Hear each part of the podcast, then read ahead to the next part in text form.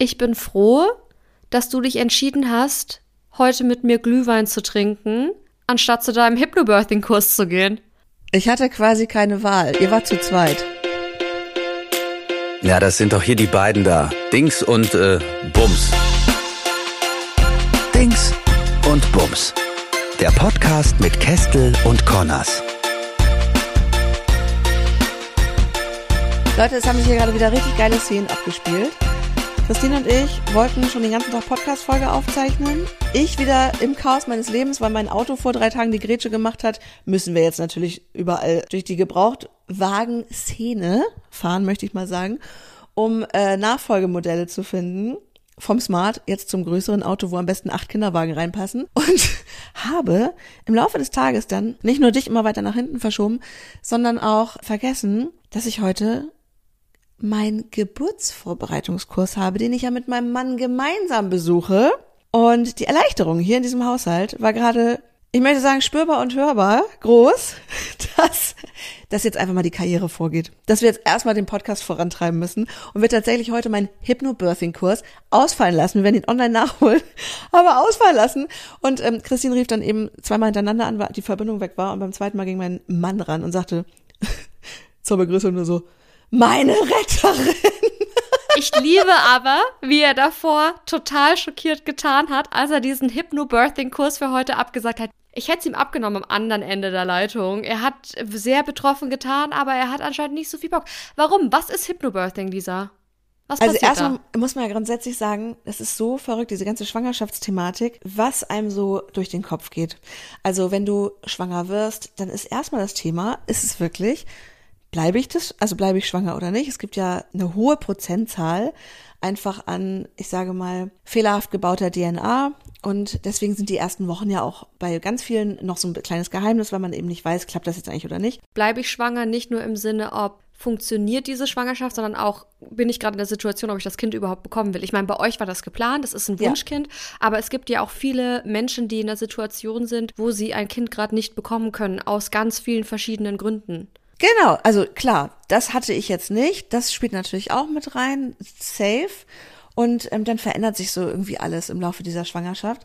Und irgendwann rückt ja der, Gebu der Geburtstermin näher und denkst du so, fuck, was muss ich eigentlich machen? Was gehört eigentlich dazu? Und wenn man selber noch nie schwanger war und das nur von anderen kennt, weiß man gar nicht, wie viel Raum so eine Schwangerschaft im Leben einnimmt und auch wie viel Gedanken man tatsächlich an die Geburt hat. Ich dachte früher immer, ich kann nicht schwanger werden, weil ich so Angst habe vor der Geburt. Ja.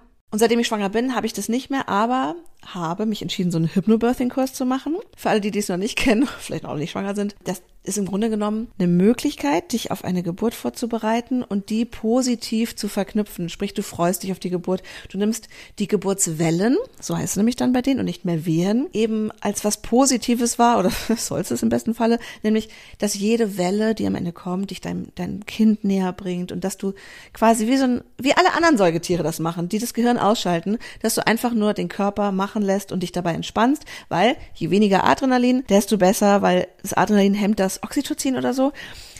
So, es ist jetzt so mega lange ausgeschweift, weil eigentlich geht's nur darum, wir machen den Kurs zusammen. Aber kommt Hypno von Hypnose oder was? Für mich ja. klingt das alles richtig wild. Also ich muss sagen, das klingt mir sehr spirituell und das holt mich jetzt nicht so ab. Was mich abholt, ist das, was du gerade gesagt hast, dass du voll Angst hattest vor der Geburt an sich, bis du schwanger warst. Ich meine, dann ist eh schwierig, weil da muss das Kind ja irgendwie raus. Aber das fühle ich voll. Ich habe die ganze Zeit, also ich habe einen Kinderwunsch. Für uns ist Kind jetzt aber gerade noch kein Thema, da können wir gleich nochmal drauf eingehen. Aber war das dann einfach, als du schwanger warst, dass das weg war mit der Angst? Ich habe nämlich voll Angst vor der Geburt, obwohl ich noch nie mal schwanger bin. Verrückterweise hat sich das wirklich verändert. Also ja, ja es hat sich verändert. Irgendwie, ja. Das ist genauso wie die Angst vorm total fett werden. Hatte ich auch. Oder die Angst vorm nicht mehr das machen können, was man will. Du kannst ja auch verschiedene Dinge nicht mehr essen, zum Beispiel Rohmilch rohes Fleisch, wer das mag, zum Beispiel Mettbrötchen oder so, oder Rundfisch, wie zum Beispiel Sushi. Also kannst du natürlich schon, es ist halt eine super risikoreiche Geschichte, weil es gibt so bestimmte Erreger, die eben dadurch übertragen werden. Oder Glühwein, deswegen muss ich hier gerade zwei trinken, weil die Rechnung ist ja, dass jeder einen braucht und du kannst gerade nicht, deswegen trinke ich zwei. Prost. Prost. Ja, das natürlich auch. Gibt ja auch Leute, die gehen super gerne aus und, und feiern gerne. Das wiederum, und ich habe ja schon jedes Mal jetzt erzählt, ähm, dass ich sehr gerne mal Wein oder Bier trinke, das fällt mir gar nicht schwer. Anfangs fiel es mir ein bisschen schwer, ja, einfach darauf zu achten, diese Rohmilchgeschichten oder so wegzulassen. Aber also irgendwie, das geht alles. Und genauso entspannt, oder war das zu, zu, bei mir zumindest so, entspannt man sich beim Thema Geburt. Trotzdem ist es dieses Damoklesschwert, dieser blaue Elefant im Raum, wo du denkst, irgendwann muss das Kind da wieder rauskommen. Zurück geht nicht mehr. also. nee, sorry, du bleibst da bitte drin. Das ist jetzt, das ist jetzt permanent.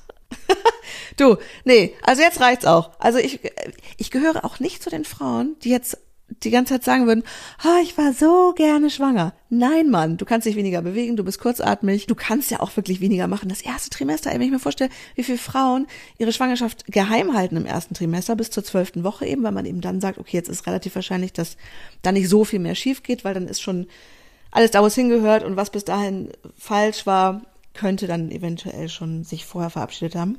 Die Leute sind ja todmüde im ersten Trimester. Ich war es auch. Also ne, es ist ja in drei Teile quasi aufgeteilt, die Schwangerschaft. Und Leute, die dann morgens zur Arbeit müssen zwischen acht und neun und dann bis 17, 18, 19 Uhr bei der Arbeit sind, wie machen die das? Eine mir sehr nahestehende Person ist aktuell schwanger und die befindet sich noch in diesem kritischen, in dieser kritischen Phase und die übergibt sich quasi Tag und Nacht. Also die ist zu nichts mehr zu gebrauchen, wo ich mir denke, wow. Und dann habe ich eine sehr gute Freundin, die auch schon gegen Ende der Schwangerschaft jetzt gerade ist. Der geht es seit Tag 1 an komplett amazing. Die hatte ja, gar nicht. Same. Da fängt es jetzt langsam an, so Richtung Ende, dass sie sagt, oh, langsam wird es ein bisschen anstrengend. Äh, die konnte jetzt auch noch bis zum Schluss richtig Sport machen. Also das finde ich total krass. Wo wir aber gerade bei dem Thema sind, so dieses erste Trimester, wie stehst denn du zu dem Thema, man sollte es vor der zwölften Woche nicht sagen, versus lieber von Anfang an kommunizieren? Ich finde, das muss einfach jeder genauso machen, wie er es fühlt ich persönlich kann für mich sprechen, ich finde es total scheiße, dass ähm, Fehlgeburtenabgänge oder Abbrüche, vielleicht auch selbst ne, äh, gewollt, ein so großes Tabuthema sind, dass man eigentlich mit diesem, ich, ich gehe jetzt mal davon aus, wenn das, wenn vorher was passiert, was du nicht willst, dass dir das Baby abgeht, dann kannst du ja, weil du es keinem erzählt hast, auch mit niemandem drüber sprechen, wie schlecht es dir geht. Und ganz ehrlich, das ist eine lange Zeit, zwölf Wochen. Du freust dich ab der Sekunde wahrscheinlich, wo du es weißt, auf dein Baby oder du wächst da langsam rein. Und sei mal zehn Wochen schwanger, das ist so eine lange Zeit. Und wenn dann in der Zeit was schief geht oder du es nicht bekommen kannst oder irgendwas ist, mit wem sollst du drüber reden? Klar, mit deinem Partner, aber ich persönlich finde das total schade, auch wenn es das ist auch wieder so ein Einmischerthema, dass es immer wieder Leute gibt, die sagen, was? Das erzählt man aber nicht vor der zwölften Woche. Und ich sage dann immer, warum erzählt man das nicht? Ich Find möchte es erzählen. Bescheuert. Ja, das ist auch Teil meiner Persönlichkeit, das gerne so zu erzählen. Finde es aber genauso in Ordnung, wenn jemand sagt, hey, auf keinen Fall erzähle ich das. Ich möchte nicht angesprochen werden, bevor ich nicht sicher bin, dass das jetzt auch hier irgendwie gut geht. Ich finde, jeder muss das wirklich für sich selber entscheiden. Aber die Sprüche dazu, oftmals, wie immer, bei allen Sachen No-Gos. Ich habe mich zum Beispiel halt auch dabei ertappt, dass eine Bekannte von uns uns nicht gesagt hat, dass sie schwanger ist, was ja völlig fein ist. Das darf ja jeder so machen, wie er oder sie will. Und die hatte leider einen Abgang und bei denen war das halt so, dass die davor schon jahrelang versucht haben, schwanger zu werden. Das ist ja auch ein oh. Thema. Es werden ja viele nicht einfach direkt schwanger. Man lernt immer so, du darfst niemals ungeschützten Geschlechtsverkehr haben, weil du bist instant schwanger. Und dann kommt man so in das Alter, wo Menschen das probieren und bei einen klappt es tatsächlich sofort und andere werden nie schwanger oder erst nach Jahren. Und die hatten halt einfach extreme Probleme, schwanger zu werden. Dann war sie nach Jahren schwanger. Dann hat sie das verloren und das war Scheiße. für sie natürlich ein Weltuntergang. Und ich habe mich so ein bisschen dabei ertappt, gehabt, dass ich das ganz schnell wieder vergessen habe. Wir sind auch nicht super close, weil der Gedanke, dass sie überhaupt schwanger war, für mich total abstrakt war, weil ich wusste es ja die ganze Zeit nicht. Ich kann natürlich verstehen, dass es ihr damit schlecht ging, aber wenn dann jetzt jemand noch komplett unempathisch ist und sagt, naja, die ersten zwölf Wochen, äh, da merkt man eh nichts, stell dich nicht so an, was muss Schlimm. das für eine schlimme Phase sein dann? Also das ist sowieso ein so persönliches, intimes, individuelles Thema Schwangerschaft und wie das dann letzten Endes klappt oder auch nicht. Ja, dass ich mich auf jeden Fall gefreut habe, dass mein Partner ja so offen war, mit mir zum Geburtsvorbereitungskurs zu gehen, der so ein bisschen anders ist. Also wie du schon sagst, es klingt erstmal spirituell und ja. wir haben uns ja bei zwei Krankenhäusern angemeldet. Du musst dich halt auch anmelden, dass du irgendwann in dem und dem Zeitraum vermutlich ein Baby zur Welt bringst, damit die sich schon mal locker drauf einstellen können, wer da kommt. Und ähm, das eine Krankenhaus wusste sofort, worum es geht. Ah, Hypnobirthing, ja, mega cool. Und die anderen so, da hat unser Kurs noch nicht angefangen. Ja, ja, ist doch nett. Ja, kann man machen. Da müssen sie sich halt dann, ne, da müssen sie ihre Partnerin dann ein bisschen hypnotisieren. Und ich habe an seinem Blick gesehen, so, fuck, ey, was habe ich denn jetzt eigentlich zugesagt? Was ist denn das für ein Scheiß? Und wir haben dann, es ist so witzig, wir haben dann diesen Kurs jetzt zusammen begonnen. Heute wäre eigentlich der dritte von fünf Terminen gewesen. Wir sind sowieso spät dran, weil ich arbeitsbedingt vorher nicht konnte. Das ist immer donnerstags von 18.30 bis, Achtung, 21.30 Uhr. Das ist wirklich Was? horrorlang. Ja, ich finde es auch viel zu lang. Vor allem für jemanden wie mich, der so ein bisschen ADHS geplagt ist. Also alles, was ich mache, reicht für mich zwei Stunden maximal. Foo Fighters Konzert könnte für mich auch nur eine Stunde gehen, muss ich sagen. Foo Fighters Konzert ist auch ein geiles Beispiel. Welcome to unter 40 äh, Musikwelt. Naja, auf jeden Fall ist er dann mit dahin gekommen zu diesem Hypnobirthing-Kurs und war sehr offen. Dann hatte ich das alles gut angehört und mitgemacht. Und dann kam ganz am Ende des ersten Tages eben dann die erste Entspannungsübung. Was glaubst du, wie lange hat es gedauert, bis er geschnarcht hat? Ui, geschnarcht. Geschnarcht. Nein. Wie viele Menschen waren da mit euch? Wir waren zu eins, zwei, drei, vier, fünf. Kannst du mal, lagt ihr oder saßt ihr oder wie war das Szenario? Ja, wir durften es uns bequem machen. Und ähm, das war für ihn das Stichwort. Er kam ja auch direkt von der Arbeit. Und ich fand das, ich fand das so geil, weißt du, weil ich dachte so, okay, da kann sich halt wirklich entspannen. Wir haben uns so halb, halb hingelegt und dann, äh, ja, gibt es so Atemübungen, dass Körperteile schwer werden und dass du dich Okay, ich gebe ihm sollst. zwei Minuten und 30 Sekunden, dann war er weg. Ich glaube, das kommt gut hin. Aber dann so, Männer sind ja auch manchmal so, wenn die einschlafen, ich finde, das machen echt nur Männer. Da wird erstmal, kommen erstmal so Geräusche, ne? Ah, ah. dann zuck, zucken Körperteile, das konnte ich nicht sehen, aber ich kenne ihn ja. Und dann irgendwann gab es dann dieses fette Schnarchen. Und ich dachte so, ich finde das irgendwie fair enough. Vielleicht wäre es gut, wenn ihr das so machen würdet wie die Seepferdchen, da bringen die Männer die Kinder zur Welt, weil er ist ja anscheinend prädestiniert, das super entspannt über die Bühne zu bringen. Habt ihr es mal gesehen, wie Seepferdchen das genau machen? Die poppen die so raus. Piu, piu. Ja, das ist total witzig. Also die haben ein Loch vorne am Bauch. Auch übrigens, das ist eine schöne Geburt. Das kann ich mir auch so vorstellen. Weißt du, wenn das Baby einfach so vorne so in so, in so, so schwallartig mit 18 Draufkloppen. anderen Babys. Ja, so ist das bei den Seepferdchen. Stell dir mal vor, in deinem Bauch wären 18 Babys drin. Ich weiß nicht, ob du es noch so gut fändest. Nee, aber diese sanfte Seepferdchengeburt, das wäre was für mich. Ich versuche ja dem möglichst nahe zu kommen durch mein Hypnobirthing. Ich bin gespannt, was du berichtest, weil du kannst ja danach erzählen, ob es für dich gewirkt hat. Ich denke, es wird da wie bei allem sein. Die eine Hälfte sagt, wow, das hat mein Leben verändert. Die Geburt war so ein Spaziergang. Ich habe noch nie was Schöneres erlebt. Und die andere Hälfte sagt, äh, ich hätte mir das Geld auch in die Haare schmieren können. Darf ich fragen, was sowas kostet, Lisa? Ja, ich fand's relativ teuer. Der Kurs kostet 490 Euro für zwei Personen, fünf Termine, die meines Erachtens nach viel zu Ah, lang 80 sind. Stunden? Und du kriegst auch so sogenannte Affirmationen, also so Audios, kriegst du auch zur Verfügung gestellt. Pass auf. Und neulich, also, und du kriegst eigentlich noch Hausaufgaben. So, und du, dann gibt es so einen großen, so einen großen Ordner. Da stehen so zig Sachen drin. Da sollst du so, so Sachen aufschreiben, ne, damit du besser zum Beispiel verbalisieren kannst, was dich entspannt, weil es ist auch Aufgabe des Geburtsbegleiters, so heißt der Partner dann in dem Fall, dir zu helfen, dich zu entspannen. Und dann sollte ich so zum Beispiel sagen, ja, was, was ist typischerweise Entspannung für mich? Und dann habe ich halt geschrieben, Podcast, ja, habe ich wirklich geschrieben, Podcasts hören, baden und ein Glas Wein. Und die Frau im Kurs so, ja, Podcast hören ist eine gute Idee. Wassergeburt gibt's ja auch. Das mit dem Wein, also das geht halt nicht. ich so, ja, aber ich wollte es einfach schon mal aufschreiben, dass es grundsätzlich in der Theorie mir ganz gut gefällt zur Entspannung. Das ist, das ist einfach nur die größte Alkoholikerangabe. Und ich habe mich auch kurz gefragt, ob sie denkt, dass ich auch während der Schwangerschaft, wenn ich mal schlechte Laune kriege, ab und zu mal ein Glas Wein trinke. Mache ich natürlich nicht. Aber habe noch eine geile Geschichte dazu. Du sollst halt eben dann auch zu Hause Übungen machen. Und das funktioniert natürlich gar nicht. Also Warum? So, so gerne wir da zusammen hingehen. Ach, weil wir haben keine Zeit, uns zu entspannen, denken wir immer. Also es gibt immer tausend Sachen zu tun und irgendwie dann letzten Endes sich wirklich dann zusammen aufs Sofa zu setzen, ohne dass jemand mit im Raum ist und dir sagt, was du machen sollst und sich gemeinsam zu entspannen und gemeinsam dann diese Atemübungen zu machen, die ja auch, die findet er nicht so gut, die, die mag er nicht, da kommt er sich, glaube ich, doof bei vor. So, und dann ich halt noch nicht gedacht, okay, scheiß drauf. Er saß hinter mir am Esstisch, ich vorne auf dem Sofa und habe mir einfach bei YouTube dann alleine so Entspannungsvideos angemacht, die du mitmachen sollst. Also du siehst quasi auf dem Fernseher nur so ein Bild von einer meditierenden Frau, dicker Bauch, meditierende Hände. Das kenne ich von Mama aus der Burnout-Klinik. Ohne Scheiß. Burnout-Klinik, nächste Station. Und dann sagt die so Sätze, also du musst dich dazu entspannen, das sind Affirmationen, sprich, ich habe eine schöne Geburt, mein Kind ist stark, mein K Körper weiß, was er zu tun hat, ich habe keinen anderen Job, außer mich zu entspannen, bla bla bla bla, besser Satz übrigens. Keinen anderen Job? Na, wenn es weiter nichts ist, du, freilich, kein Problem.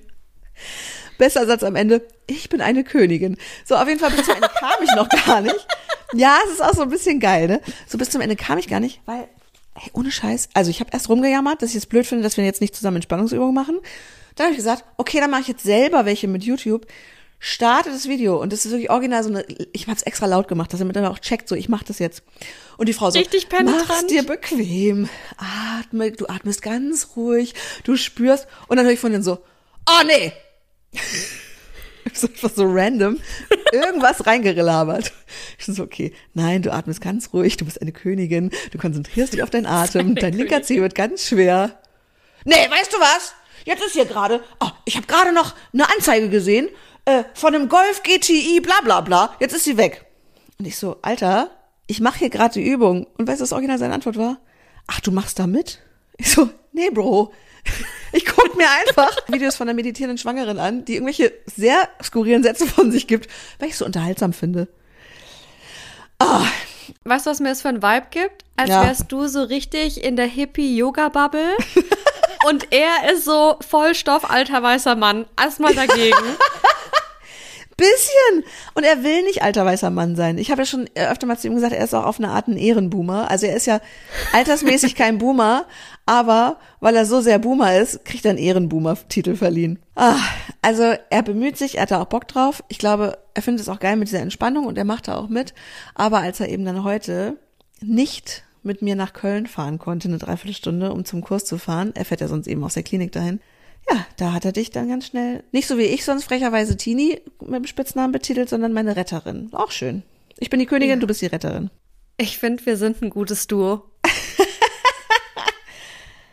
Ja, Weißt du, was ich mich aber an der Stelle frage, wo du gerade auch erzählt hast, was so deine Ängste waren bezüglich der Schwangerschaft? Ob Ja. du auch Ängste hast, beziehungsweise welche deine Ängste sind bezüglich, wenn das Kind da ist. Weil ich habe das Gefühl, auch jetzt, obwohl ich noch nicht schwanger bin, weil ich steigere mich sehr gerne rein. Ich bin ein Overthinker, ich will jetzt schon drüber nachdenken, was ich eventuell falsch machen könnte, wenn ich irgendwann mal ein Kind beziehungsweise mehrere Kinder habe, falls ich überhaupt Kinder haben kann. Und ich habe halt so ein bisschen Angst, wenn ich an das Thema denke, weil ich das gerade auch bei meinen Freundinnen sehe. Es ist ja ein komplett neues Leben im Endeffekt. Klar bist du noch die Person, die du bist, aber ich habe da so ein bisschen Angst, dass man sich in dem ganzen Thema so ein bisschen verliert. Gerade auch, weil ich merke, dass du ja schon in der Schwangerschaft auf nichts anderes mehr angesprochen wirst. Du wirst quasi nur noch gefragt, wie es dir geht und zwar auch nicht bezüglich, wie geht's dir, sondern eigentlich hauptsächlich, wie geht's euch? Wie ist du bist schon nur noch Zustand? Mutter. Ja. Ja, genau. Und wie Voll. geht's dem Baby? Und danach bist du ja auch erstmal nur noch, also davor habe ich so ein bisschen Angst. Verstehst du das? voll. Also vor allem, ich bin natürlich auch mega gesegnet mit einer sehr unkomplizierten Schwangerschaft. Das heißt, ich freue mich immer, wenn jemand fragt, wie geht's dir? Ganz stolz sagen zu können, ey, mir geht's richtig gut. Ich hatte eine Phase, da war mir kotzübel. Das war so eine Woche, da hatte ich aber auch an anderer Stelle privat irgendwie richtig viel zu verarbeiten und ich glaube, das war dann insgesamt zu viel für Psyche und Körper. Von daher weiß ich aber auch, es gibt Tabletten. Ich weiß nicht, ob die bei jeder Frau wirken, aber man kann so ein bisschen was auch machen gegen so Übelkeit und sowas. Aber ich freue mich halt immer, wenn ich gefragt werde, auch im Zusammenhang mit der Schwangerschaft, wie geht's dir, weil mir geht's halt wirklich gut. Du hast aber gefragt nach Ängsten und das ist die komischste Angst ever, glaube ich, die ich habe. Ich habe ein bisschen Angst, dass ich keine Lust habe. So böseste Rabenmutter ever. Dass ich keine Lust habe, ein Kind zu haben. Nee, dass ich keine Lust habe, mich die ganze Zeit um mein Kind zu kümmern. Doch, verstehe ich voll. Ja, und ich glaube, das muss man auch nicht. Und ich glaube, dass ich auch jemand bin, ich kann, ich bin zum Beispiel, ich glaube im Gegensatz zu jemandem wie dir, weniger kontrollbedürftig. Also ich möchte weniger Ja. die Situation kontrollieren. Das macht es, glaube ich, einfacher, dann eben auch mal abzugeben. Und ich glaube, ich möchte mich auf eine gesunde Art und Weise ab und zu auch mal freischaufeln. Sprich, ich habe mich jetzt schon so ein bisschen damit beschäftigt, wer aus meinem Umfeld mal das Kind, auch schon recht früh, vielleicht mal ein, zwei Stunden aus meinem Haus entfernt. also, nee, nicht hier nebenan sitzt im Wohnzimmer und kurz babysitte, damit ich einen Powernap machen kann, sondern wirklich vielleicht eine Stunde spazieren geht, dass man wirklich sagt, okay, dann sind die Hormone auch vielleicht nicht ganz so aufgeregt, weil das ist ja, das passiert ja ganz viel, was du gar nicht beeinflussen kannst. Was auch gut ist für Leute wie mich, die Angst haben, vielleicht nicht genug Fürsorge aufbringen zu können. Was ich rational weiß, ich bin der, ich bin eine sehr fürsorgliche Frau Voll. oder dann Mutter. Aber ich bin auch nicht jemand, ich möchte nicht ständig meinen Hund auf dem Schoß haben. Weißt du, was ich meine? Und dann denke ich so, das ist halt mein einziger Vergleich. Ich weiß nicht, ob ich den ganzen Tag mein Kind auf dem Arm haben will oder die ganze Zeit mich damit beschäftigen will. Und ich fand es immer bei Verwandten und bei Freunden total nervig, ständig die Kinder zu betüdeln und bespaßen. Und ich weiß aber ja, das ist ja ein Lebewesen, das total von mir abhängig ist und das mich total braucht. Und ich will dem das auch geben. Das ist meine einzige Angst, dass ich keine Lust habe. Ich bin aber auch mal gespannt, ob sich das ändert, wenn die Hormone dann wirklich richtig reinhauen. Weil ich kenne auch ganz viele Freundinnen, die gesagt haben, nee, so und so werde ich nie. Und die sind jetzt original genauso, was ja überhaupt nicht schlimm ist. Aber ich glaube, viel kann man vorher auch nicht so wirklich beurteilen. Genauso wie dieses Thema, nee, also wenn mein Kind das und das nicht isst, dann kriegt es halt auch nichts anderes. Und dann bieten oh. sie aber jetzt mittlerweile 28 andere Sachen an. Weißt du, so, ja. diese ganzen Themen, die du vorher halt einfach nicht so wirklich beeinflussen kannst. Wo wir aber auch nochmal bei einem Thema wären, was du gerade angesprochen hast hast, die Aufteilung, wer sich wann ums Kind kümmert, ich habe auch so ein bisschen Angst, wie sich das die läuft Beziehung wie im Badezimmer entwickelt. bei euch. wie im Badezimmer? Naja, so mit Spritzern am Spiegel, Badstoppeln. Ach so, nein, ich habe eher so ein bisschen Angst, dass man nicht mehr genug Zeit hat, die man in die Beziehung investieren kann. Kann ich verstehen. Ich glaube, das ist genau das Gleiche, wie was ich mir jetzt überlegt habe mit Zeit für mich freischaufeln. Zeit für uns. Ich kenne auch Freunde, die haben Kinder, die haben bis die Kinder jetzt irgendwie fünf und drei sind, immer noch kein Babysitter und ich würde wahnsinnig werden. Also für mich ist das total wichtig. Ich finde das ja schon mit Hunden geil, die ab und zu wegzugeben und zu sagen, nee, wir gehen heute ins Restaurant, wir müssen nicht darauf achten, entweder sitzen die Hunde im Auto oder wie lange sind die jetzt zu Hause schon alleine oder was ist ich, machen die jetzt im Restaurant einen wilden Aufstand, sondern selbst da habe ich das ja auch so diesen Mechanismus. Ich weiß nicht, wie das jetzt bei dir ist, mit deinem kleinen Hundewelpen noch nicht wahrscheinlich, aber ich glaube, dass, ja, da muss man sich das genauestens überlegen und rechtzeitig schauen, dass man Me-Time, Date Nights, Partnerschaftstime einplant, auf jeden Fall. Das ist, glaube ich, auch zwar kein idealer Vergleich mit den Hunden, aber weißt du, was mir da auch in den Sinn kommt? Ich kriege ja jetzt schon die Krise, weil wir sehr unterschiedliche Ansprüche alleine nur an unsere Hunde haben und die Erziehung. Und das gibt mir so ein bisschen einen Vorgeschmack auf das, wie es mit Kindern sein könnte, wobei ich fast das Gefühl habe, dass es da noch ein bisschen einfacher wird, weil wir da ähnlichere Vorstellungen haben, weil nur als Vergleich, Mikey sagt zum Beispiel, dass Coffee, mein älterer Hund, der echt nicht ganz einfach ist, der besterzogenste Hund aller Zeiten ist und mit der darf man nicht so streng sein. Und ich denke mir jedes Mal, wenn ich sehe, wie der mit der umgeht, um Gottes Willen. das machen wir aber besser nicht so. Und ich habe so ein bisschen Angst, weil bei Kindern kannst du halt irgendwie auch mehr kaputt machen und keine Ahnung. Aber entspannte Eltern machen entspannte Kinder, habe ich gelernt. Deswegen muss ich vielleicht einfach mal ein bisschen entspannter sein. Aber ich verstehe es voll. Und ich glaube, das Wichtige ist, dass man einfach die gleichen Werte hat. Ich glaube, jeder kann ja seinen Stiefel fahren. Also Philipp geht auch total anders mit den Hunden um. Und ganz ehrlich, wie oft ich den schon gedogsplained habe oder also, ne, dem irgendwie also ich bin natürlich der Meinung, dass ich es viel besser kann als er. und dem schon gesagt habe, wie es richtig geht und er ist auch so lieb und lässt mich da klugscheißen. Aber das finde ich alles nicht so schlimm. Letzten Endes ist bei Tieren so, ist bei Kindern auch so. Ich glaube, die wissen schon zu unterscheiden. Und wenn der eine ein bisschen strenger ist oder der andere ein bisschen nachgiebiger, dann ist das völlig in Ordnung. Ich glaube, wichtig ist, dass man die gleichen Werte hat. Dass man sich einig ist, dass ein Kind nicht unfair behandelt wird, dass ein Kind nicht zum Beispiel schreien, dass man es nicht schreien lässt oder so. Das, also da gibt es ja. natürlich zig äh, verschiedene Meinungen zu. Oder möchten wir eine Fremdbetreuung oder möchten wir es nicht? Ne? Also kann jetzt auch sein, dass ganz viele das gehört haben und sagen, Alter, wie, die will jetzt schon, wenn das Kind ein paar Wochen alt ist, das eine Stunde äh, mit einer Nanny spazieren gehen, das geht ja gar nicht. Das soll alleine rausgehen, ganz ehrlich. ganz ehrlich, gebt ihm eine Einkaufsliste mit fertig. Ich finde, Kinder müssen auf jedem Haushalt mithelfen, da kann man auch schon mal mit ein paar Monaten mit anfangen. Wochen.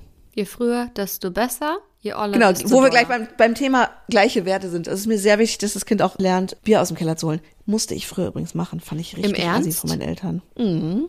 Ich hoffe, dass ich eine richtig coole Mama werde. Ich habe ja eine coole Mama, wie wir schon mitbekommen haben. Und ich hoffe, also ich glaube, wenn ich halb so cool werde wie meine Mama, werde ich eine richtig gute Mama. Ja, aber es ist doch voll die geile Erkenntnis. Das ist, glaube ich, auch total wichtig, dass man sich, bevor man ein Kind kriegt, einmal damit auseinandersetzt, wie bin ich eigentlich erzogen worden? Was ist gut gelaufen? Was ist nicht so gut gelaufen? Warum? Was hat das vielleicht mit mir gemacht? Und möchte ich das so oder ganz anders? Ich glaube, das gehört auch dazu in der Vorbereitung aufs ähm, Elternwerden. Ja, und das haben wir halt auch gemacht. Irgendwann mal so ein Hörbuch, so ein Psychologie-Hörbuch angehört. Ist immer ganz cool ist, glaube ich, sich auch nochmal mit sich selber zu beschäftigen, bevor man eben noch ein Lebewesen in die Welt setzt. Aber hey, ohne Scheiß, ich habe noch kein Kind, keine Ahnung, wie das wird. Ich hatte mal, ich hatte mal zwei geschenkte Kinder sozusagen. Mein Ex hatte Zwillinge und die habe ich sehr geliebt und auch lange mit großgezogen. Da waren die fünf, als ich sie kennenlernte und als wir uns getrennt haben, waren die elf. Haben mich neulich besucht, sind jetzt 16, richtig süß. Ja, und ich bin gespannt. Also, wir können ja jetzt mal eine Theorie aufstellen, was ich glaube, wie es wird. Ja, sehr gerne. Und dann hören wir uns das in einem halben Jahr nochmal an und schauen, was davon wahr geworden ist. Okay, wie stellst du dir das erste halbe Jahr vor? Beziehungsweise fang doch mal bei der Geburt an. Wie stellst du dir deine Geburt vor und wie läuft es dann das erste halbe Jahr? Ich glaube, ich werde auf jeden Fall viel zu früh in die Klinik fahren, weil ich denke, sobald das erste Anzeichen da ist, ich meine, ich hatte neulich, habe ich das erzählt, dass ich neulich, das muss ich kurz einschieben, das ist echt so eine gute Geschichte. Da war ich im achten Monat und ziehe mich aus bei meiner Mutter im Bad. Habe ich das schon mal erzählt hier? Ja. Ah, dann habe ich das bei Stabletainment vielleicht schon mal erzählt. Dann hört, hören es ein paar von euch vielleicht doppelt. Zieh mich aus und meine Mutter sagt so, ha, was sind das für Flecken im BH? Und sagt noch so, hast du schon Milcheinschuss? Und ich, haha, nee, wahrscheinlich habe ich mich irgendwie beim Eincremen oder so, ne, bin ich mit meinen Brüsten, die jetzt überdimensional groß sind, gegen meine Knie gekommen, im Stehen. Geiles Bild. Und hab dann aber unter der, unter der Dusche mal so, ich dachte noch, es heißt gemolken. Ich weiß, es heißt ausgestrichen. gemolken. Und da habe ich mich richtig unter der Dusche gemolken. Oh Gott, wie schrecklich. Und dann kam echt so ein Tropfen. Du glaubst aber nicht, wie schnell ich noch mit Spülung im Haar vor der Dusche war wieder und direkt eine Freundin angerufen habe, die Gynäkologin ist und meinte so, Alter, die Harztropfen sind da, die ist auch Reiterin. Harztropfen? Oh. Oh mein Gott. Pony-Alarm. Ja, hat jetzt im weitesten Sinne nie, gar nicht so viel mit Pferden zu tun, wie ich dann gelernt habe, weil bei Pferden ist es ja so, wenn die Stute einen Fohlen kriegt und die kriegt diese Harztropfen am Euter, dann weißt du, okay, heute Nacht kommt wahrscheinlich das Fohlen. Habe ich natürlich direkt auf mich übertragen, kenne mich ja besser mit Pferden aus als mit Frauen. Und hab dann sie angerufen und sie so, also wenn du jetzt zu mir so in die Notaufnahme kommen würdest oder ins Krankenhaus kommen würdest, würde ich mich totlachen. Da habe ich gesagt, ja, aber sieh das doch mal aus der Reiterperspektive. Und sie so, Okay, ich nehme alles zurück, du hast absolut recht. Aber ist bei Menschen nicht so, dass jetzt die Vormilch, die produziert wird, kann sein, dass da mal ein Tropfen gekommen ist. Wie kam ich jetzt darauf, das zu erzählen? Wie stellst du dir die Geburt vor? Du stellst dir vor, dass du viel zu früh losgehst. Ja, also ich glaube, ich werde doch sehr aufgeregt sein und äh, hoffe, dass es so läuft, wie ich das ja jetzt für 490 Euro mir vorgestellt habe, dass ich mich mit diesen Affirmationen und diesen Audios sehr entspannen kann. Dann komme ich in das Krankenhaus, von dem ich jetzt sehr viel Gutes gehört habe, wo ich weiß, dass es mehr so Hebammen begleitet, also da sind natürlich auch Ärzte und so. aber die kommen wirklich erst ganz zum Schluss dazu. Und das ist eher so ein bisschen, ich will nicht sagen spirituell, null, aber eher so ein bisschen alles ein bisschen entspannter und ähm, ja, kein, kein Eingriff, der nicht sein muss. War ich übrigens am Anfang auch komplett anderer Meinung.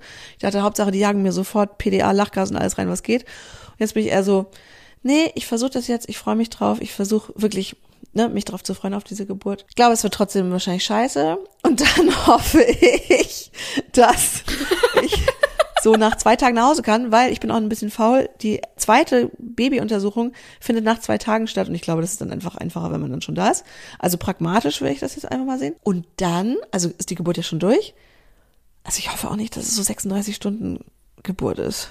Glaubst du, dass du eine von den Frauen bist, die zwar auch natürlich Höllenschmerzen erleiden, weil eine Geburt einfach kein Spaziergang ist, aber dann liegt das Baby auf der Brust und du sagst, oh mein Gott, ich habe instant alles vergessen. Bitte, Libius, mach mir noch drei Kinder. Oder du bist eine von denen, die sich dann denken, oh Gott sei Dank, ist das jetzt endlich vorbei. Hängt davon ab, ob ich aufreiße am Darm. Äh, am Damm. Mhm. Am Darm hoffentlich nicht. das ist witzigerweise meine größte Sorge. Ich habe so ein bisschen Angst vor, ähm, vor Verletzungen.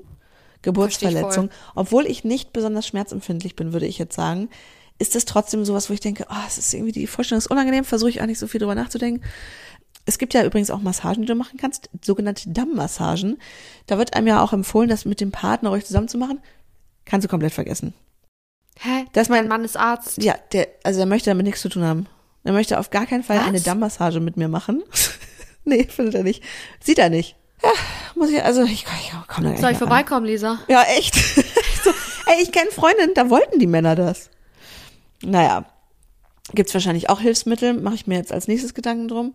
Auf jeden Fall bin ich bereit, alles zu machen. Heubäder, keine Ahnung, du kannst ja ganz viel machen. Ich trinke jetzt auch immer schon mal Himbeerblütentee, das macht den Muttermund weich. Also ich versuche wirklich, mich ein bisschen darauf vorzubereiten. Ich glaube du auch, alles. Ohne Scheiß, du ich gebe alles. 200 Prozent. Ich glaube, eine mentale Vorbereitung und eine möglichst hohe Entspannung hilft eben, dass es nicht so schmerzhaft ist. Das ist ja, also es sind ja letzten Endes Muskeln, die da arbeiten und diese Wellen, auch normale Menschen sagen Venen dazu, sind ja Kontraktionen der Gebärmutter, die ja wichtig sind, damit das alles irgendwie hochrutscht, damit unten das Kind rausrutscht.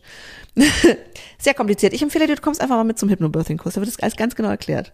Und danach machen wir direkt eine Darmmassage. ich traue es dir irgendwie zu. Ich bin so schmerzbefreit. Ich hätte damit so krass gar kein Problem. Ich hätte wirklich kein Problem damit. Wenn dir das hilft, wenn das unserem Podcast-Baby hilft, ich bin an Ort und Stelle und zwar sofort. Was oh. nicht stimmt, weil ich kann ja schon mal nicht zur Babyparty kommen, weil ich den kleinen Hund hier habe und niemanden bekomme, der babysittet. Ich habe keinen Babysitter, ich habe mich nicht rechtzeitig gekümmert. Und die sechs Stunden Fahrt schaffst du ja noch nicht. Ja, das ist halt das nächste. Was ist über, wie ist das überhaupt mit Kind? Autofahren, mobil sein. Ich bin ja gerne auf vier Füßen unterwegs, wollte ich gerade sagen. Nee, schon auf zwei Füßen. Aber möchte natürlich weiterhin viel Zeit draußen bei den Ponys sein oder im Garten oder ähm, vielleicht auch mal zu meinem anderen großen Haustier auf vier Füßen. Ich sag's jetzt nicht, damit du nicht die ganze Zeit den Pony-Alarm spielen musst. Aber das sind Können so die wir Sachen. einen Deal machen? Ja. Können wir sagen, pro Folge spielen wir maximal zweimal den Pony-Alarm, auch wenn vielleicht öfter das Wort Pony oder Pferd fällt. Ist das okay? Weil ich habe Anmerkungen bekommen, dass der Pony-Alarm letzte Folge gefehlt hat. Ich auch. Aber ich finde, aber da haben wir ja nur ganz kurz das Wort Pferd oder Pony im Mund genommen. Da ging es ja nicht wirklich. Also ich finde das mit den Harztropfen, das ist ein Pony-Alarm wert. Aber alles andere, also mal kurz bei den Ponys sein oder so, das ist Teil deiner Existenz. Das steht im Lebenslauf ganz oben. Das kann man einfach so durchlaufen. Da lassen. einigen wir uns jetzt drauf. Okay. Es ist, das ist Teil unserer Existenz. Was hast du gesagt? Teil unserer Existenz? ja. Ja, okay. ist, Pferde zu besitzen ist auch existenziell. Da würde ich dir auf jeden Fall direkt so zustimmen. Nee, und dann, das sind so die Sachen, ne, dass ich denke, okay, ich möchte möglichst viel mich weiterhin so bewegen können.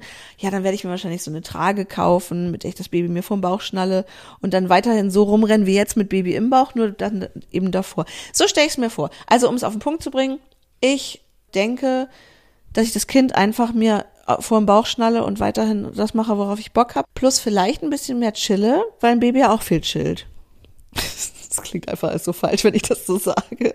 Ich bin auch richtig gespannt, wenn wir das in einem halben Jahr nochmal so rekapitulieren, wie es dann wirklich ist. Aber ich könnte mir das vorstellen, dass das funktioniert, weil wie gesagt, wir haben das vorhin schon gesagt, entspannte Eltern machen entspannte Kinder. Und ich glaube, wenn das einfach so ist und das Kind da einfach mitläuft, beziehungsweise mitgetragen wird, dann ist es halt so.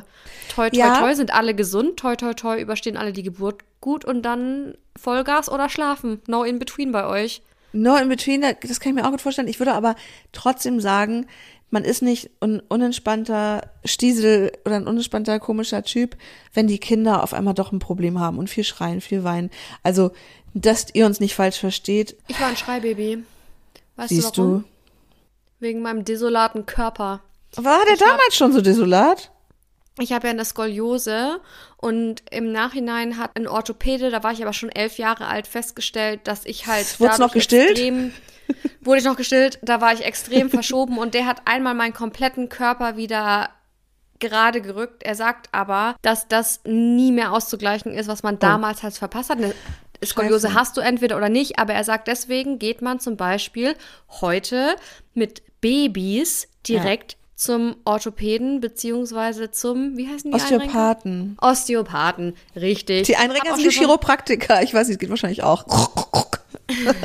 Aber er hat gesagt, wenn das damals schon ein Thema gewesen wäre, 1993, das ist 30 Jahre her, beziehungsweise bald 31, wenn das schon Thema gewesen wäre, wäre ich höchstwahrscheinlich kein Schreibaby gewesen. Und das ist halt auch so ein Ding. Meine Eltern haben sich das auch anders vorgestellt und ich habe wirklich sehr viel geschrien. Bis Ja. zu einem Punkt, wo meine Eltern nachvollziehen konnten, dass manche Menschen, die in einem psychisch desolaten Zustand sind, ihre Kinder schütteln.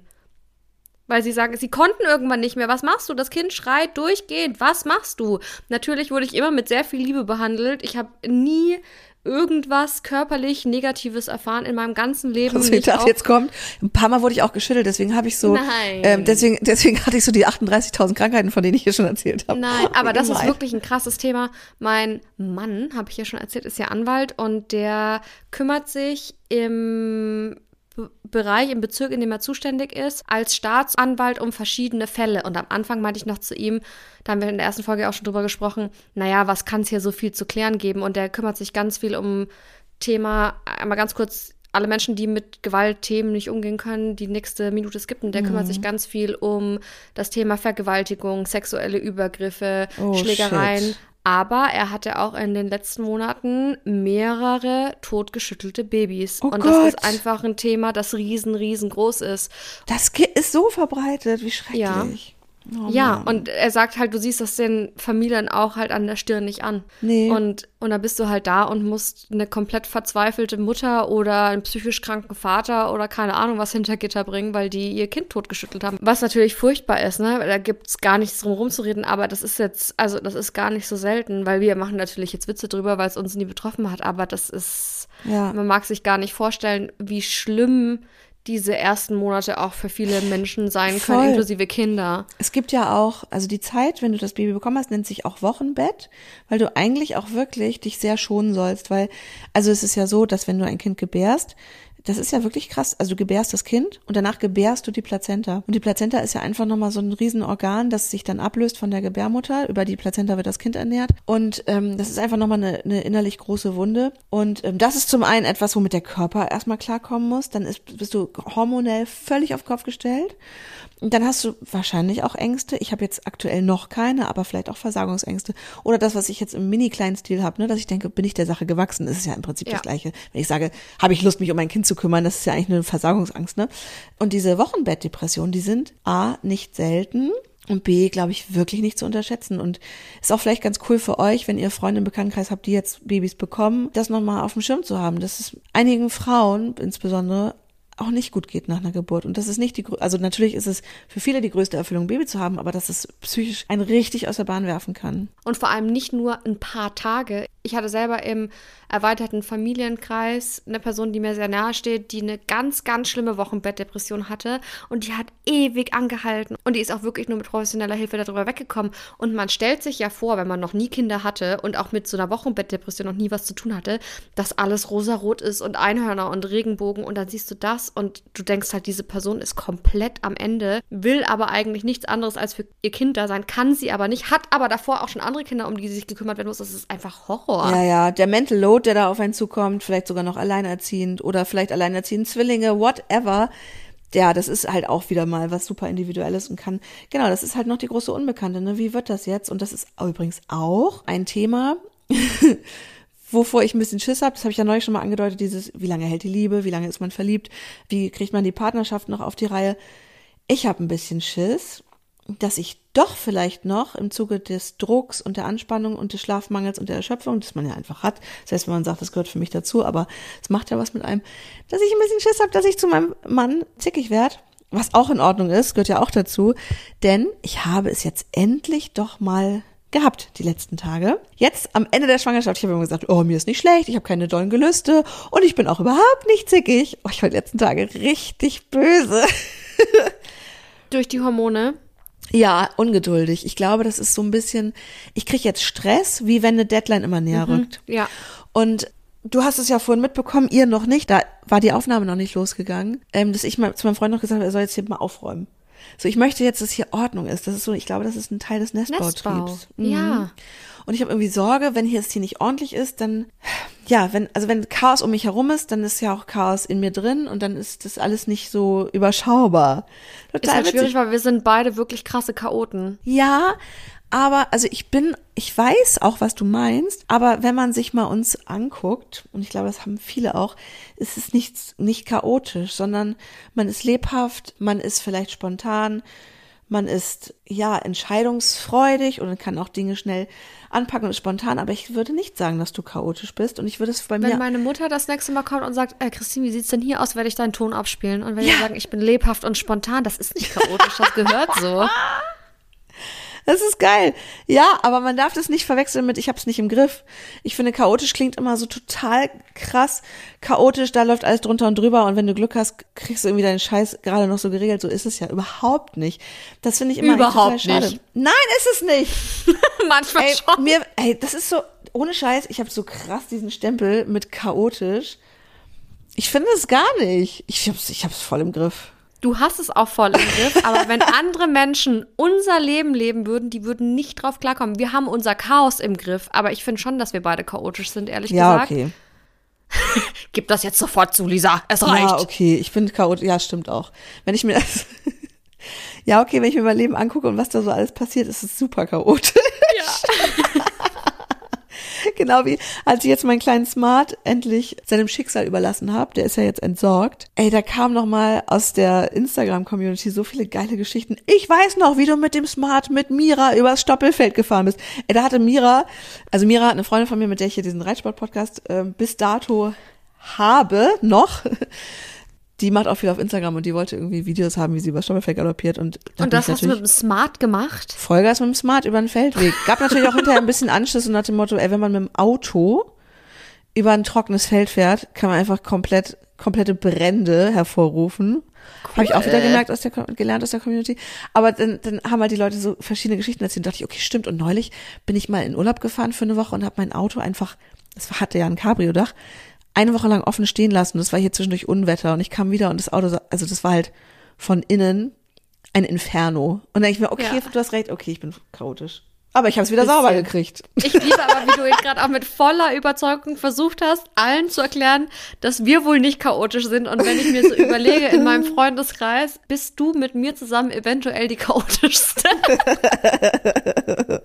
Ja, okay. Auf einer Skala von eins bis zwei ist es vielleicht eine zwei. da hast du recht. Und es gehört ja auch irgendwo zu uns. Manchmal würde ich mir aber auch wünschen, dass es so ein bisschen weniger chaotisch ist. Vor allem auch, was meine ganzen Lebensumstände angeht, wegen dem Job meines Partners. Mein Mann ist ja bei der amerikanischen Army verpflichtet und aufgrund seines Jobs müssen wir leider sehr häufig umziehen. Und mein Mann kommt aus einer Navy-Familie.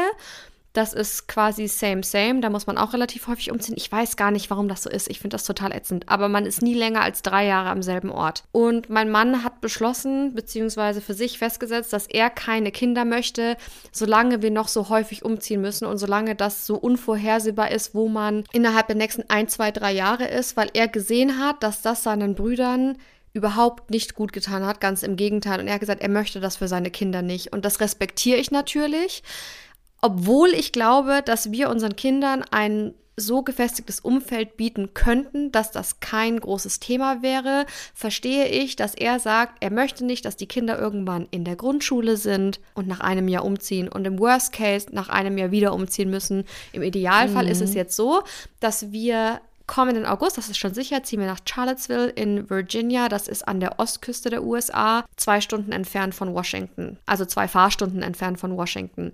Da sind wir für ein Jahr. Wenn wir ganz, ganz, ganz viel Glück haben, darf er dann noch zwei Jahre länger bleiben, also insgesamt drei Jahre. Das wäre jetzt so der Plan. Ich habe aber auch schon gelernt, dass es bei der Army schlecht planbar ist. Das heißt, es kann auch sein, dass wir nach einem Jahr umziehen müssen und danach nach einem Jahr wieder umziehen müssen. Das wäre der Worst Case. Aber wie es sich ausgeht, das sehen wir bald.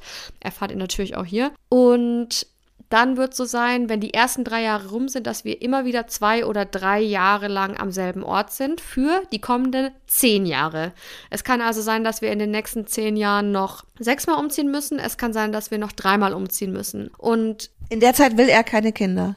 jetzt kommt er gerade nach Hause. Er, er will so lange keine Kinder, bis absehbar ist, dass die Grundschulzeit außerhalb dieses Zeitraums ist. Also nicht in den nächsten vier bis fünf Jahren oder drei bis vier Jahren. Irgendwo muss man Aha. anfangen. Ich bin Ich schon kann's 30 verstehen. Jahre alt und ich möchte halt auch nicht. I'm recording a podcast with Lisa. Can you take the Muffin Man upstairs or outside and upstairs? Die Coffee. Alter. Die freut sich. Süß. Outside first and then upstairs. Cool outfit, babe. Oh, wow, wow, wow, wow, wow, wow. Süß. Hallo Lisa. Hi. Hallo.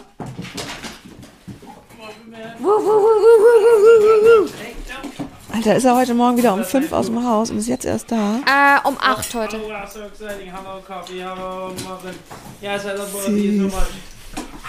Yeah. Die werden ja bilingual äh, aufgezogen, die Hunde. Ja. Toll.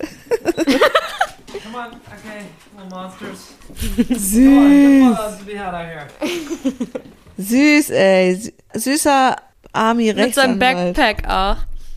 Ja, kann ich aber voll verstehen. Das heißt, er möchte erst Kinder, natürlich jetzt nicht auf einen Tag oder Monat genau, wenn die Kinder dann in absehbarer Zeit aus diesem ganzen Rhythmus draußen sind. Unser Plan aktuell, das ist auch so ein bisschen wie mit dir und dem Baby, du weißt nicht, wie es am Ende wird, ist, jetzt dann noch sieben bis zehn Jahre in den USA zu sein, danach wieder hierher zu kommen und hier zu setteln. Ob das alles so funktioniert? Keine Ahnung. Vielleicht gehe ich auch in die USA und sage, wow, ich möchte hier nie wieder weg. USA, USA. Ich kann es mir nicht vorstellen, weil ich finde die USA absolut absurd. Ich habe Ja. mir niemals vorstellen können, dahin zu ziehen. Ja. Aber wer weiß, wir wissen das jetzt nicht. Und genauso wenig wissen wir jetzt, wie schnell das mit den Kindern passieren wird. Aber ich sag mal, aller, aller frühestes in drei Jahren. Es ist einfach für uns kein Thema vorher, obwohl ich so gern Kinder hätte. Ich habe einen Kinderwunsch, seit ich 15 bin. Und zwar Krass. richtig ausgeprägt. Richtig ausgeprägt. Ich wollte immer Oh. unbedingt Kinder. Immer. Und das ist für mich richtig schlimm, weil jetzt habe ich den perfekten Mann an meiner Seite, mit dem ich unbedingt Kinder will. Und aus Vernunftgründen haben wir uns jetzt dagegen entschieden. Ich kann das total verstehen, kann aber auch verstehen, dass das frustriert. Weiß auch nicht, ob das, ob man das von außen überhaupt als richtig oder falsch äh, be bewerten kann.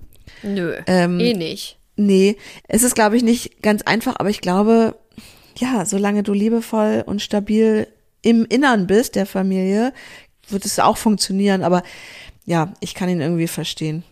Und das Thema ist ja auch, ich bin da nämlich 100% bei dir. Für mich ist dieses Auswandern selbst ja ein großes Thema. Ja. Und die Vorstellung, jetzt ein Kind zu bekommen und du weißt ja am Anfang nicht, was machst du mit dem Kind? Also die, die beste Geschichte ever. Eine Freundin von mir, die ihre beste Freundin am Tag der Geburt besucht, das Kind fängt an zu schreien und die Freundin sagt zu ihrer besten Freundin, was mache ich denn jetzt? Und sie sagt so, ich weiß doch auch nicht. Ja, so stelle ich mir das auch vor. Und dieser Vibe halt einfach. Und dann gleichzeitig eine Auswanderung zu überleben, weit weg von Familien und Freunden, was für mich okay ist, weil ich bin eine sehr abenteuerlustige Person. Ich habe richtig Bock. Ich kann mir auch vorstellen, dass das mit dem Job weiterhin gut Spontan, funktioniert. lebhaft, eben. Voll, genau, überhaupt nicht chaotisch und so, das wird super gut. Und ich freue mich auch aufs Auswandern, aber meine Vorstellungen von Kinder haben war immer involviert mit meiner Mutter. Das war Oh. immer mein Traum. Ja, und das wird für Ja. mich richtig schlimm. Und deswegen ist es jetzt auch gar nicht so schlimm, dass das nicht direkt stattfindet. Ich muss mich selber auch erstmal eingrooven. Und Du, und sonst nimmst du halt die Schwiegermutter. Ja, die wird auch ein bisschen weiter weg wohnen. Also die Ah, USA okay. sind ja verdammt groß. Wir ziehen an die Ostküste und sie lebt in Las Vegas und das ist extrem Geil. weit. Ohne Scheiß, Ja. eine Schwiegermutter in Las Vegas, Goals. Goals. Wow. Da haben meine Eltern ja auch letztes Jahr nochmal geheiratet. Zum 33. Hochzeitstag haben sich meine Eltern nochmal trauen lassen in Las Vegas, so richtig mit Elvis. In dieser Chapel Dingsbums, wo Britney Spears auch war. Leider nicht. Ich habe das ja ein bisschen, ich war die kleine Wedding Plannerin. Äh, ich habe das nämlich meinem Papa überhaupt mal vorgeschlagen. Er hat gesagt, was schenken wir denn der Mama zum 50. Geburtstag? Und ich weiß, dass meine Mama Schmuck Dich. Dann sage ich, Papa, weißt du, was ich richtig cool fände? Ihr seid jetzt halt seit 138 Jahren verheiratet. Warum macht ihr das nicht einfach just for fun nochmal? Weil meine Eltern haben jung geheiratet und auch von einem kleinen Gehalt damals geheiratet. Und meine Mama sagt, das war eine super schöne Hochzeit und sie hatte so ein Prinzessinnenkleid und das war alles ganz toll, aber so richtig nochmal mit Party und einfach das nochmal so ein bisschen zelebrieren und einfach locker und dann hat mein Papa meiner Mama am 50. Geburtstag nochmal einen zweiten Heiratsantrag quasi gemacht. Richtig süß. Ja, das war richtig schön. Das war sehr emotional. Und dann kam leider Corona und dann haben wir das ewig verschoben und dann haben sie bis zum 33. Hochzeitstag quasi gewartet und dann waren wir im Kostümverleih und haben uns richtig fetzige Klamotten ausgeliehen. Fetzig. Fetzig. Also so richtig übertrieben. Mein Papa hatte eine goldene Lederjacke an, meine Mama so ein Charleston-Kleid und Federschmuck. Ich hatte so ein super goldenes Casino-Kleid an. Alle waren verkleidet. Und dann habt ihr den Clubtanz aufgeführt von 1996. Nee, nee aber Elvis hat gesungen tatsächlich auf der Hochzeit. War ähnlicher Vibe, war ähnlich wie ein Clubtanz. War nicht die Chapel, weil die nehmen irgendwie, keine Ahnung, gefühlt 500 Euro die Minute. Das fand ich dann doch ein bisschen übertrieben. Ach so. Aber das kann man ja in ganz vielen verschiedenen Ganz kurz, wenn das sich jetzt gerade so anhört, als würde hier die Bude einbrechen, äh, die Doggos sind gerade lo losgelassen worden vom Sexy Husband. Auf jeden Fall waren wir dann in dieser Kapelle und danach waren wir alle zusammen Burger essen und Milkshakes trinken und danach noch im Casino. Das war Mamas und Papas zweite Hochzeit und das finde ich ganz Geil. toll. Geil. Mhm. Absolute Vorbilder. Die Röschis, ey. Von den Röschis kann man noch richtig was lernen. Ist so. Ich würde voll gerne von euch mal wissen, wie ihr zu diesem ganzen Thema steht. Ich weiß, wir haben äh, viele dabei, die auch selber schon Familie haben, Kinder haben. Vielleicht gibt's ja welche, die das überhaupt nicht wollen. Und es würde mich voll interessieren, warum, ne? Wo steht ihr gerade im Leben? Wie ist eure Planung? Was ich auch extrem spannend finde, was ich von euch auch schon gehört habe, während meines Dinostags, meine Fragerunde bei Instagram jeden zweiten Dienstag, ist Kinderwunsch im Nachhinein bereuen. Das finde ich auch ein extrem spannendes Thema. Mm, auch so ein Tabuthema. Dass man Kinder bekommen hat, nur dem Partner zuliebe und danach extrem unglücklich ist, obwohl man die Kinder über alles liebt. Aber trotzdem dieses Thema, dass man sich selbst verloren hat. Oder vielleicht war das auch bei euren Eltern so. Das kann ja auch sein. Wir sind richtig gespannt auf eure Geschichten. Wir freuen uns auch, wenn wir die teilen dürfen. Natürlich anonym, wenn ihr euch das wünscht. Das ist gar kein Thema. Ihr könnt uns gerne jederzeit schreiben bei Dings und Bums Podcast bei Instagram. Ihr findet unsere anderen Accounts in den Show Notes verlinkt und dann sagen wir vielen Dank fürs Zuhören bei dieser doch schon ziemlich diepen Folge für unsere Verhältnisse. Euer Geburtsvorbereitungspodcast. Ganz kurz, ich bin so gespannt. Jetzt würde unser Geburtsvorbereitungskurs seit zwölf Minuten laufen. Weißt du, was mein Mann aber gerade eben gesagt hat, bevor wir hier äh, angefangen haben aufzunehmen? Das schaffen wir nicht mehr loszufahren. Also ich glaube, wir hätten es schon noch fast geschafft, obwohl jetzt sind wir echt schon ordentlich drüber. Wir haben auch echt eine lange Folge aufgenommen. Und meinte, außerdem muss ich mal eben kurz rüber zu Nils. Nils ist sein Nachbar. Der hat ein 5-Liter-Fass. Das muss ich mir genauer angucken mit ihm. Bin gespannt, wo die Jungs jetzt mittlerweile sind. Die Prioritäten sind auf jeden Fall klar gesetzt. Das heißt, ich mache meine Entspannungsübung wieder alleine bei YouTube. Stell dir mal vor, du kommst da jetzt rüber zu Nils in die Scheune, wo auch immer die sitzen und die haben dieses YouTube-Video laufen und machen gerade die Atemübungen. Das wäre so geil. Und, und einer schnarcht schon. Oder alternativ schnappst du dir jetzt einfach deinen Laptop und gehst darüber und sagst, Jungs, jetzt geht's los. Genau. Erst die, erst die Pflicht, dann das Vergnügen, oder wie heißt das? Erst die Arbeit, dann das Vergnügen. Irgendwie so. also Leute, bis nächste Woche, es sei denn, es kommt irgendwas dazwischen, wie so eine freudvolle Geburt. Bis dann. Dings und Bums der Podcast mit Kestel und Connors.